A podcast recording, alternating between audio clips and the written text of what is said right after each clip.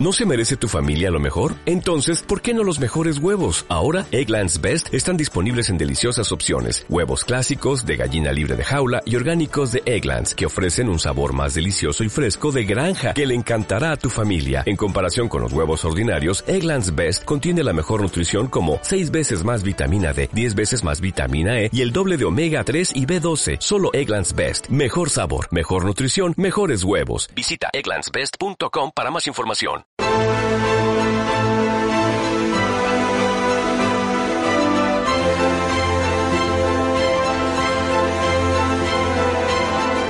Muy buenas, bienvenidos a Estado de Alarma, el canal de YouTube pensado para público como usted, que quiere formarse su propio criterio más allá de la información oficial. Como saben, hemos iniciado una serie de entrevistas con familiares de fallecidos por el coronavirus. Ya van más de 20.000 en España, según esa cifra oficial, probablemente muchos más.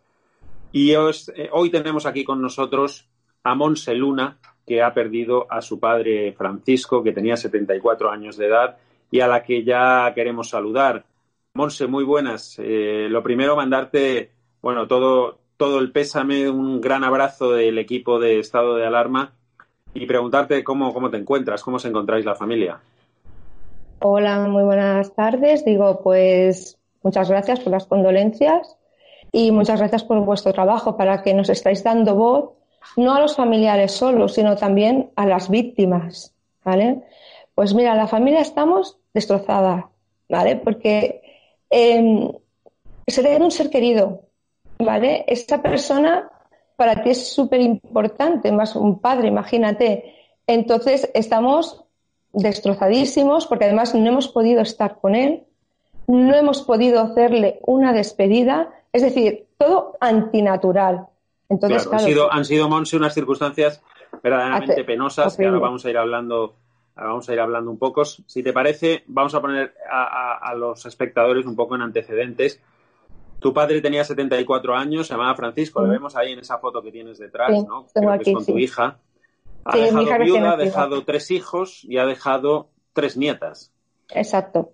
Y ha muerto en unas, eh, en unas condiciones pues muy, muy penosas, ¿no? Eh, sobre todo porque, bueno, él ingresó, él ingresó en el hospital y debido a su edad, debido a ciertas patologías que tenía, que ahora nos detallarás, pero que tampoco eran extremadamente grave ninguna, ni nada del otro mundo, pues decidieron que no era candidato para entrar en la UCI no se le puso respirador, no, no fue atendido en la UCI y prácticamente se le condenó, se le condenó a morir, ¿no? Esto, esto fue así, ¿verdad? Sí, sí, sí, exacto. Nos dijeron que lo sedarían, que habían estudiado el caso y que, bueno, por sus patologías, porque hacía un mes lo habían operado, entonces siempre le habían salido bien el hígado y todo, en los análisis y todo, pero cuando lo operaron vieron que tenía un poquito, que tenía dañado el hígado, iban a hacer unas pruebas en Vallebrón eh, luego, además, eh, tenía, decían que, bueno, tenía también un poco dañado el, riñón, pero bueno, él estaba tomando su medicación y todo. Y, y, eso decían que una válvula le hacía el corazón que le hacía el tono, pero bueno, mi padre es que ni tomaba pastillas para el corazón ni nada, que no ni, eran ni necesarias, ¿vale? Entonces sí que él tomaba, eh, bueno, ya te digo, para, para la orina y esto, pero que bueno, porque nada no era nada grave, que es que su doctora precisamente cuando me llamó para dar el pésame dice es que Francisco con la medicación que tomaba eh, podía haber durado 10 años perfectamente. Entonces, claro, a nosotros el médico... esa sensación, ¿no, Monse? Que se le, han robado una década de vida. Probablemente, bueno, no sabemos lo que hubiera pasado, pero al denegarle cualquier posibilidad de salvarse, pues, le, pues es eso, le han condenado de alguna manera a muerte, ¿no? Claro, nosotros lo que nos quejamos que no ha tenido opción. Es decir, hemos estudiado el caso, nos dijo el médico, por sus patologías y tal, eh, no se le va a llevar, no se le va a poner un respirador, no lo aguantará, eso es lo que nos dijeron, no lo aguantará, seguramente mm, morirá igualmente, seguramente morirá igualmente. Es decir, tú no lo sabes seguro, porque siempre hay un tanto por ciento que se salva. Si mi padre es ese tanto por ciento que se salva, tú no lo sabes. ¿vale? No, ¿eh? no tienes aquí, un, como digo una bola de cristal y tú sabes tú sí, tú no. Entonces habían estudiado y que no, que lo sedarían para que no sufriera y que, y que bueno, y que eso que lo sedarían para que no sufriera hasta que se muriera. Ya está. Esto es lo que nos dijeron. ¿Tu padre dio positivo en la prueba de coronavirus? En la segunda, la primera dio negativa. en la segunda, como, antes me has explicado, eh, dio positivo, quedó ingresado en el hospital, allí estuvo en planta unos días, se valoró la posibilidad de llevarlo a la UCI. En algún momento os dijeron que es que no había respiradores suficientes, que no había camas en la UCI, os llegaron a decir eso o simplemente fue la excusa de que su caso no era, eh, digamos, apto para la UCI. A ver, yo cuando se lo dije al médico, cuando nos lo estaba diciendo, yo dije, pero vamos a ver, pero ¿por qué no le ponen un respirador? Digo, es que digo, no, que, digo, lo que pasa es que no hay, ¿verdad? Yo se lo dije, digo, ¿qué pasa? Que no hay, no hay respiradores, ¿verdad? Digo, y mi padre no es candidato, antes se lo van a dar a una persona joven que a mi padre. Digo, a mí no hace falta que me digáis lo contrario, no me estéis engañando, dime la verdad. Y me dijo, no, es que el médico no quería decirme claramente, pero vamos, era lo que me estaba diciendo, que estaban valorando quién podía ir a la UBI y quién podía ir, que lo que tenían, si tenían, y que mi padre no era candidato. Es decir, digo, pero poner un respirador, intentarlo al menos, al menos intentarlo. Decía que era eso era hacerle sufrir y que se iba a morir igualmente, pero no estáis seguros. Nadie está. Milagros pueden pasar. A ver. Eh, esto, esto por situarnos, Monse, fue eh, la decisión de no llevarle a la UCI y de sedarlo cuando llegase el momento. Se tomó el viernes 27 de marzo, si no me equivoco. Fue tu padre falleció el 3, de, el 3 de abril, unos días después. Y en ese momento os dicen que lo que han decidido, efectivamente, como nos estás explicando, es que no se le puede llevar a la UCI por esas razones que, ellos comentan, con las que no estáis de acuerdo, y que lo que se va a hacer es sedarle para evitarle el sufrimiento en los últimos momentos. Exactamente. Esto es así. Exacto. Lo sedaron el martes 31 y se murió el día 3 de abril a la noche. Lo sedaron el martes por la mañana. Claro. Eh, vosotros pudisteis hablar con, con, tu padre hasta el momento en el que le sedaron, claro, lógicamente a partir de ahí claro, fuisteis viviendo con él todo, todo el deterioro y él en ningún momento tampoco fue, llegó a ser consciente de la gravedad de su situación. Mm, sí, cuando hablaba conmigo a veces sí. A veces sí, sí, él lo decía, es que estoy tan mal, es que esto, si salgo de esta, porque ya le he visto las orejas dos veces al lobo, me decía. Claro, como lo habían operado hace un mes, claro, es que también le costó muy bajo de defensas. Dice, desde luego que la vida de otra manera, ¿eh? Lo primero, claro, y tú mintiéndole, porque te decía, mm, nos vamos a ir a una casa rural, toda la familia junta, ¿eh? ¿eh? Nos vamos ahí, y tú, sí, sí, papá, sí, y ya sabías que no iba a salir, ya sabías que no iba a salir, y, mintiéndole y diciéndole, de verdad que es una situación horrible. Y nosotros estábamos hablando con él cuando podíamos hablar con él, porque hay veces que lo llamábamos y no nos lo cogía porque lo ponían boca abajo a ver si mejoraba nosotros ya lo llamábamos, hacíamos videollamadas, incluso a veces él nos llamaba, pero bueno, muchas veces incluso se ponía la enfermera y todo, porque lo pillaban que estaban haciéndole tratamiento, bueno, eso. La verdad, eso sí. Engañado de alguna forma a tu padre, al que no le queríais contar pues, toda la verdad de la situación, lógicamente estaba solo, no tenía ningún consuelo al que agarrarse y era demasiado duro decirle, decirle claro, la, verdad. Y, engañada también vuestra madre, ¿no? Que también se encontraba sola en su casa. Exactamente. Eh, mis y, padres... la pobre angustiada, pero sin conocer tampoco, claro, el alcance real de, de, lo que estaba ocurriendo. Nada, mi madre, no mi madre, a mi madre además le decíamos estable, es que era lo único que le podíamos decir, está no está estable, pero no nos dice nada, igual que mi padre cuando me llamaba, pero el médico no te da alguna explicación si voy a mejorar, que a ver qué de esto, y yo, papá, es que no lo saben, ese está, claro, es una enfermedad nueva y no saben cómo la enfermedad puede salir, es que no, es que no lo saben, no, tienen ni idea y están probando a ver que puede el, virus reaccionar de muchas maneras, claro, yo les metía unos rollos, de verdad, ¿eh? Mintiéndoles y tú sabiendo por dentro, Dios mío, lo que partiéndote el alma, aguantando para no llorar. ¿Sabes lo que es explicarle a tus padres, decirles, saberlo? Igual, bueno, cuando nos dijeron lo de que mi padre los sedarían y tal, mi madre, claro, nos llamaban de una a dos. Mi madre estaba siempre esperando la llamada del médico, de que yo la llamara para ver qué me había dicho el médico. Tú sabes cómo me tuve yo que tranquilizar, hacerme la fuerte, llorando que estábamos aquí mi marido, mi, mi hija y, y yo que ni comimos siquiera ese día. Y, dijo, y mi marido, no puedes hablar así a tu madre. Digo, no, no, que ya se lo va a oler todo. Bueno, pues me tuve, que hacer de tripas corazón, nunca mejor dicho, y decirle a mi madre, pues mamá, ¿qué te ha dicho? Pues mira, mm, pues que de momento sigue igual, sigue estable. Y dices, Ay, bueno, al menos está estable. Y yo, sí, sí, digo, está estable y que no sabe, que no sabe por dónde va a salir el, virus, que a lo mejor, pues, a lo mejor tiene una mejoría, como a lo mejor no, que, es que no lo saben. Esto hay que vivirlo día a día. Es lo que yo le decía cada día a mi madre. Que a mi padre lo mismo. Y el, y el, el drama no acaba aquí, Monse, porque, claro, vuestro padre ya fallece. Eh, y ahora está el nuevo capítulo que es el de incinerarlo, ¿no? Os dicen que obligatoriamente hay que incinerarlo y ante vuestra sorpresa porque pensabais que alguno podría asistir a ese momento y acompañarle en esos últimos instantes, os dicen que al haber dado positivo en coronavirus, pues que está totalmente prohibido que vaya nadie, ¿no? Exactamente, le llamaron a mi marido, que si es por otra muerte, hubiera sido por cáncer o, no sé, menos cáncer, un infarto, un ictus, lo que fuera, entonces sí, podía ir de tres a cuatro personas, pero por COVID-19 no podía ir nadie que nada, que lo incinerarían porque era obligatorio y que nos daran las cenizas cuando pase el estado de alarma, que podía ser de aquí un mes o un mes y medio o bueno, hasta que dure esto, ni más ni menos. Si no te puedes despedir, no puedes llorar con tus seres queridos. A esto yo encima confinada en una habitación porque había dado unas décimas y nadie me hizo un test, bueno, ni a mi madre ni a nadie. Ese es el capítulo, efectivamente, que también me gustaría contar, porque es que la situación se enreda todavía más, porque lógicamente habíais tenido todos contacto con tu padre, toda la familia, tu hermano, sobre todo tú, y tu marido, y tu hija, y, su, mujer, es decir, tu madre, todos habéis tenido un contacto estrecho. Todos no, todos no. Mi, hermano, mi hermano en esa semana no había tenido. Mi hermano hacía más de 10 días que no había, una semana que no había tenido. Los que habíamos tenido, mi marido, sobre todo mi marido, mi madre, mi hija y yo. Claro, y, curiosamente o sorprendentemente, tampoco os hacen el test a ninguno de, a ninguno. Es más, os piden hasta 180 euros, sí. 150 si, si vais vosotros al hospital de Barcelona y 180 si se tienen que desplazar ellos a casa, ¿no? Para haceros el test. Y, y, ninguno habéis tenido ese test. No, ninguno, ninguno. Y esto fue por, porque, bueno, yo soy de Muface, entonces, claro, pues yo tengo mutuo, yo no sabía por dónde ir, claro, es que además ni informados ni nada.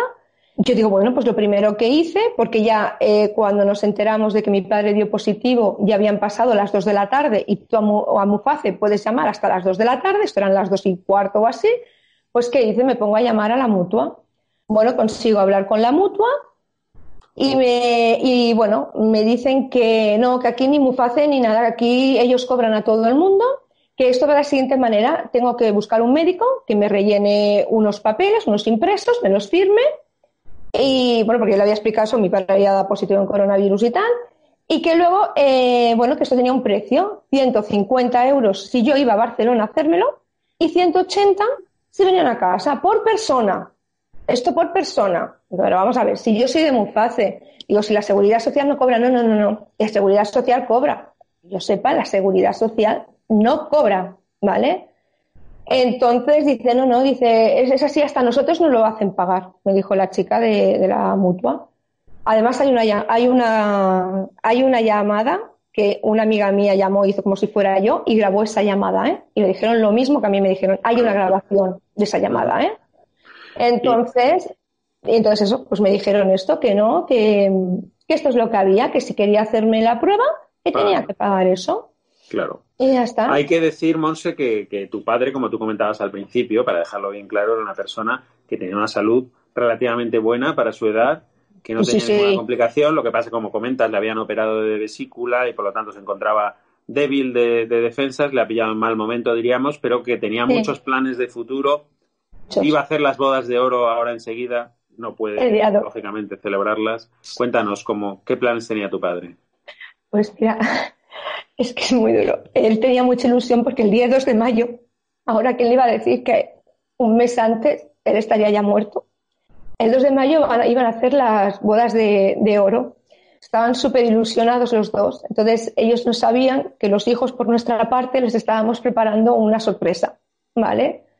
Entonces, o nos íbamos a ir un fin de semana todos juntos, o bien habíamos dicho, mm, de ir todo, hacerles una ceremonia, porque a mi madre es muy creyente, entonces digo, una ceremonia, y luego irnos a comer todos a, algún sitio y llamar a familia mía de Granada, no, no es la de mi madre, ¿vale? Llamarles que vinieran a las bodas, incluso había hablado con algunos primos y me dijeron que sí que subían para darles esta sorpresa, que era más la, la sorpresa que barajábamos, ¿no? Pues no ha podido ser. Luego eh, mi hermana se casaba. Mi hermana se casaba el 5 de septiembre, que era además el cumpleaños de mi madre. Yo también este año hago 50. Es decir, que también teníamos preparado, pues claro, digo, pues mis 50, pues claro, todos juntos, todos tal. Y eso, mi hermana se casaba el 5 de septiembre, pues quería que su padre, pues, estuviera con ella. Es que esta, esta, es que esta es la realidad que hay detrás de las cifras, ¿no?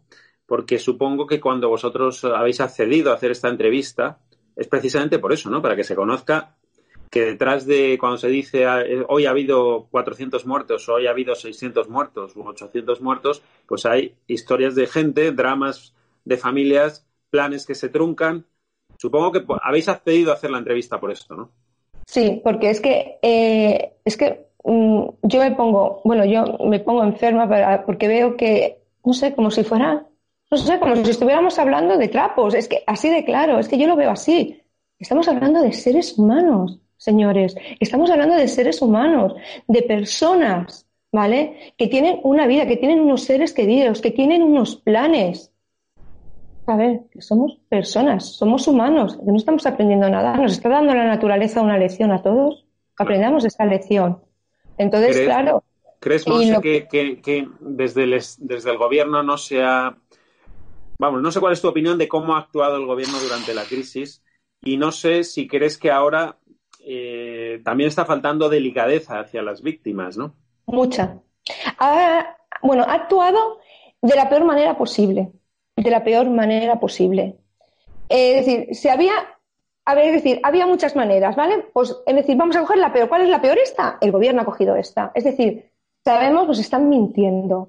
Sabemos por un montón de, bueno, de la ONCE, esto se sabe desde hace, un, vamos, desde el 30 de enero ya lo sabía. Hasta el mismo Pedro Luque se le escapó el día 2 de febrero.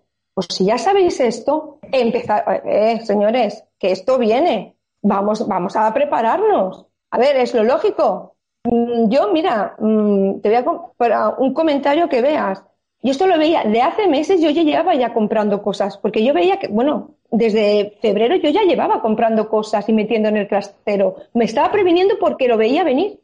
Lo veía venir. Pues si tú estás viendo esto que va a venir y te están avisando de la ONS, oye, qué menos que cargarte de material. Cárgate de material antes de que todo suba más. Cárgate de material. A ver, con los hospitales, venga, prepara gente, prepara todo. Prepara ¿Tú crees, Monse, te pregunto directamente, ¿tú crees, ¿tú crees que si se hubiera provisto mejor eh, de material el, gobierno con respiradores, aumentado las camas de la SUCI, tu padre podría estar vivo hoy? Pues no lo sé, no lo sé, porque a lo mejor no lo hubiera cogido, no sé, porque a lo mejor eh, si ya hubieran cortado eh, manifestaciones, partidos de fútbol, reuniones grandes, a lo mejor mi padre no sabemos ni dónde lo pilló, porque mi padre está como desde ni salía de casa, que no tenemos ni idea cómo lo pudo pillar, ¿vale? Pues a lo mejor mi padre, mmm, solamente algún día que iba a tirar la basura, como no fuera que ahí alguien se lo, se lo, se lo pegara, es lo único que se nos ocurre, ¿vale? Pues a lo mejor mi padre podría estar vivo, como que no, no lo sé, pero lo que sí sé que si al menos hubiera tenido un respirador y se lo hubiera metido en la UCI, se le hubiera dado una oportunidad, como a miles, como a miles de españoles. Y a lo mejor no estaríamos hablando de más de 20.000 muertos, a lo mejor estaríamos hablando de la mitad o menos. Claro. Y me comentabas que también crees que ha habido mucha falta de delicadeza, ¿no? De, respeto, incluso hacia, hacia, las familias, hacia las víctimas. ¿En qué sentido? Pues mira, eh, yo cuando oigo, bueno, es que lo tengo que quitar porque me pongo enferma, encuentro que este gobierno, voy a hacer una palabra, no es ninguna palabrota, pero lo han, lo han dicho así hasta psicólogos y psiquiatras que conozco, que son eh, un psicópata. Así de fuerte. Es un psicópata, porque no muestra empatía ninguna. Le guste o no le guste, esa es la verdad. Porque yo, al menos yo tengo empatía hacia una persona. Hay mucho dolor en España. Hay miles de familias destrozadas. Y no tienes ni la poca delicadeza, ni la poca vergüenza de ponerte una corbata negra y un traje negro, enseñar de luto que eres el presidente de España. Vamos, a mí no me estás representando. ¿Por qué no pides las banderas a media asta? Con crespones negros en toda España, enseñar de respeto y de duelo por toda España, porque toda España está llorando. ¿eh? Entonces, para mí esto es vergonzoso. Esto es vergonzoso y es de una persona psicópata que no tiene empatía con el ser humano. Así de claro, que solamente le interesa lo suyo, lo suyo, su Falcon y ya está. Esta es mi opinión.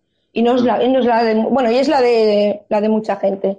Bueno, y para eso está aquí estado de alarma, para que efectivamente pues podáis dar vuestra opinión sin ningún tipo de cortapisas, con total libertad y eso es lo que hemos hecho en este rato de conversación, Monse, que te agradecemos enormemente, sobre todo por, eso, porque nos ayudas a llevar la realidad de lo que está pasando, a, ponerle cara y a ponerle piel a, los números no tan fríos que nos ofrecen cada día. Y creo que es importantísimo hacer eso. Así que te, te agradecemos muchísimo tu presencia aquí en estado de alarma y nos ponemos a tu disposición. Por si vuelves a necesitarnos para cualquier cosa, pues ya sabes dónde estamos. Yo muchas gracias a vosotros por darme voz. Bueno, es que no me la estáis dando a mí, es decir, me la estáis dando como familiar, pero le estáis dando a mi padre, que aquí está.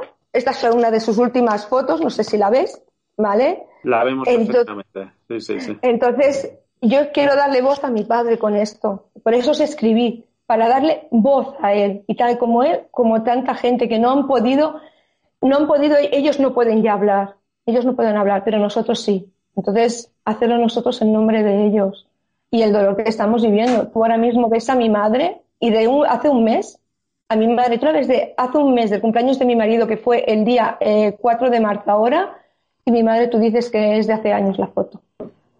Claro, Monse, pues ah. eh, que sirva de homenaje a tu padre, efectivamente, y a, darle, a darle voz, que no caiga en el olvido su historia y su drama. Te agradecemos de nuevo tu presencia aquí y nos despedimos ya, ya por hoy.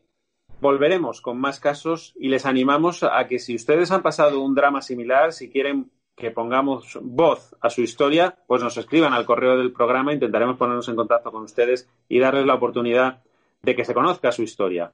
Muchas gracias y hasta el próximo día.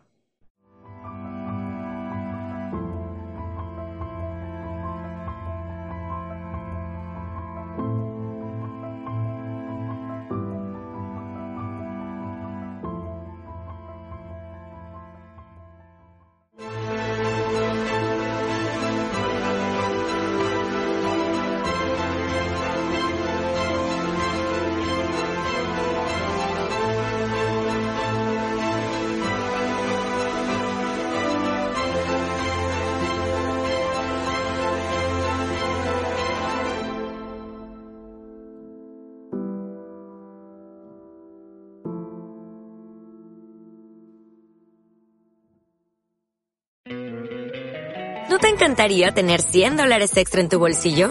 Haz que un experto bilingüe de TurboTax declare tus impuestos para el 31 de marzo y obtén 100 dólares de vuelta al instante. Porque no importa cuáles hayan sido tus logros del año pasado, TurboTax hace que cuenten. Obtén 100 dólares de vuelta y tus impuestos con 100% de precisión. Solo con Intuit TurboTax. Debes declarar para el 31 de marzo. Crédito solo aplicable al costo de la presentación federal con TurboTax Full Service. Oferta sujeta a cambios o cancelación en cualquier momento.